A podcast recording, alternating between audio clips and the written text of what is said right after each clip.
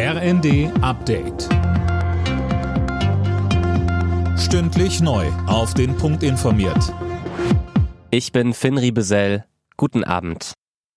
Die Flutkatastrophe in Westdeutschland zeigt, der Klimawandel hat uns erreicht. Das hat Bundespräsident Steinmeier zum ersten Jahrestag des Unglücks betont. Im Ahrtal hatte er sich heute über den Fortschritt beim Wiederaufbau informiert.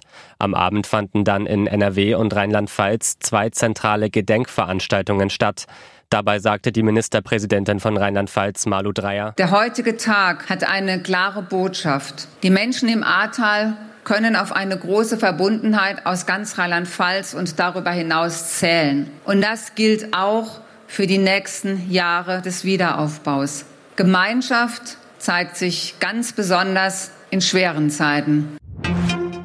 Wegen der drohenden Gaskrise fordern die Kommunen in Deutschland ein weiteres Entlastungspaket. Wenn die Preise um das fünf- bis zehnfache steigen, könnten das untere und mittlere Einkommen nicht finanzieren, sagte der Geschäftsführer des Städte- und Gemeindebundes Landsberg im ZDF fliegt Gerhard Schröder aus der SPD.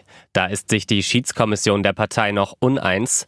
Tom Husse, heute fand in Hannover die Verhandlung über einen möglichen Parteiausschluss des Ex-Kanzlers statt. Ja, richtig, aber Ergebnisse gab es dort nicht. Das Gremium will morgen intern beraten. Eine Entscheidung soll es dann spätestens in drei Wochen geben. Schröder selbst war bei der Verhandlung nicht anwesend. Der 78-Jährige steht wegen seiner Nähe zu Russland und vor allem Kreml-Chef Putin massiv in der Kritik.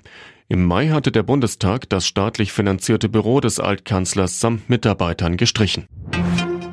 Viele Bürger finden, dass sich Deutschland mit den Sanktionen selbst mehr schadet als Russland. Das hat eine Forsa-Umfrage im Auftrag von RTL und NTV ergeben. Demnach war die Hälfte der Befragten dieser Meinung. Zwei Drittel gaben außerdem an, dass sie im kommenden Winter weniger heizen wollen. Alle Nachrichten auf rnd.de